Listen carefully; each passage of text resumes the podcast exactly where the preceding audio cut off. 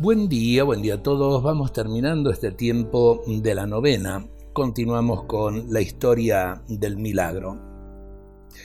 Y los salteños se preguntaban cómo pudieron olvidar al Santo Cristo.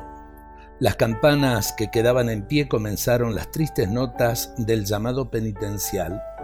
Las autoridades civiles, los indios, pobladores, presididos por los sacerdotes, comenzaron la primera procesión confesando la culpa del olvido y clamando por el perdón al Altísimo.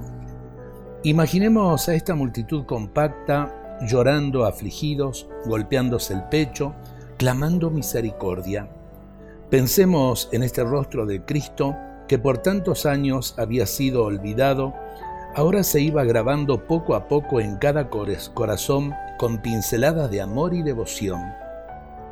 No dejemos de recordar aquella primera manifestación de fe en el Señor del Milagro y a la Virgen que quedándose junto a la imagen de su Hijo crucificado, para siempre iba a ser tenida como la que abrió el camino de la misericordia hacia el corazón de Jesús.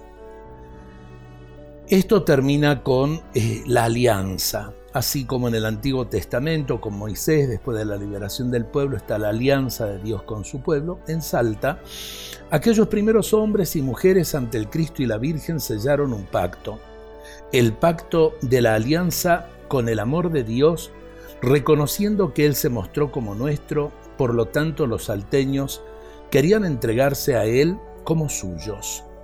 Por eso, eh, año a año vamos renovando el pacto de fidelidad la alianza de amor cuando le decimos al Señor que tú, dulce Jesús, serás siempre nuestro y que nosotros seremos siempre tuyos. Que el Señor y la Virgen del Milagro bendigan nuestro pueblo de Salta. Dios nos bendiga a todos en este día.